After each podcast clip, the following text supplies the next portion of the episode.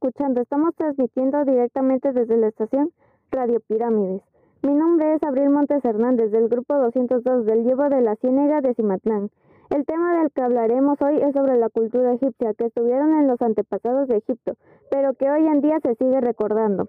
Después de unos cuantos comerciales, regresamos para hablar sobre el tema. Da todo un tour completo para conocer la ciudad Luxor a tan solo 100 piezas. Compren su galapeya, prenda tradicional de Egipto. Te llevas dos a tan solo una libra egipcia. Turbantes a tan solo 200 piastras. Cubres tu cabeza y es muy cómodo. Para comenzar, hablaremos sobre cómo vestían en la cultura egipcia. Se dice que en el imperio antiguo los hombres usaban unas faldillas llamadas shenti, con un cinturón a la cadera. Las mujeres eran de largos vestidos de cintura alta, que con dos tirantes sobre los hombros dejaban mostrar los senos. Esta este, información me parece bastante interesante ya que habla sobre nuestros antepasados y pues ahora pasamos a cómo adoraban y cómo eran sus rituales.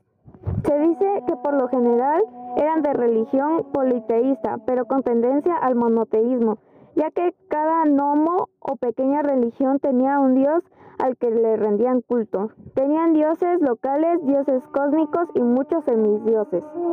Se sabe que en Egipto acontecimientos como el parto era un ritual y estaba acompañado de danza. Las mujeres llevaban frecuentemente faldas cortas y bailaban con el pecho al desnudo. Las mujeres de los arenes eran conocidas como las adornadas y eran instruidas por maestros de danza. En la danza egipcia los pies siempre estaban descalzos. Hablaremos más sobre el tema, pero después de unos cuantos comerciales.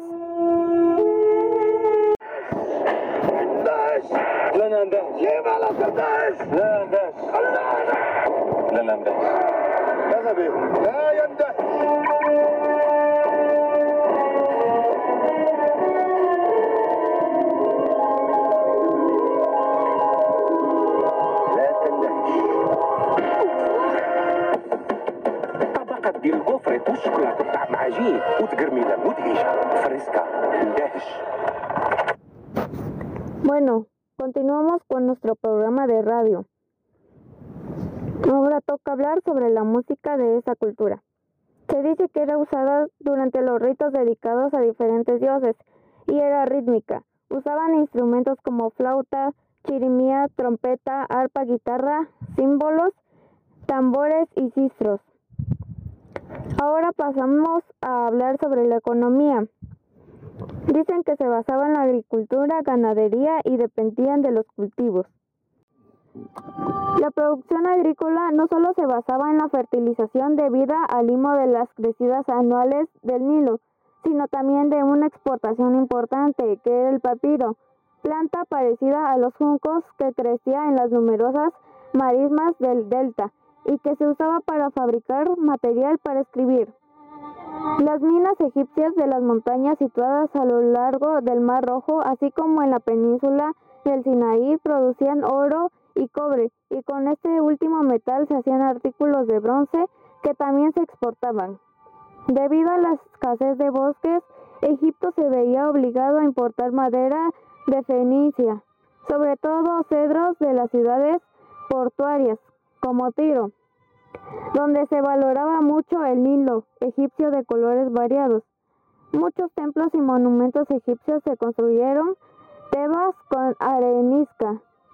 Las casas corrientes e incluso los palacios se construían de adobe, el material que se usaba para la construcción de los edificios.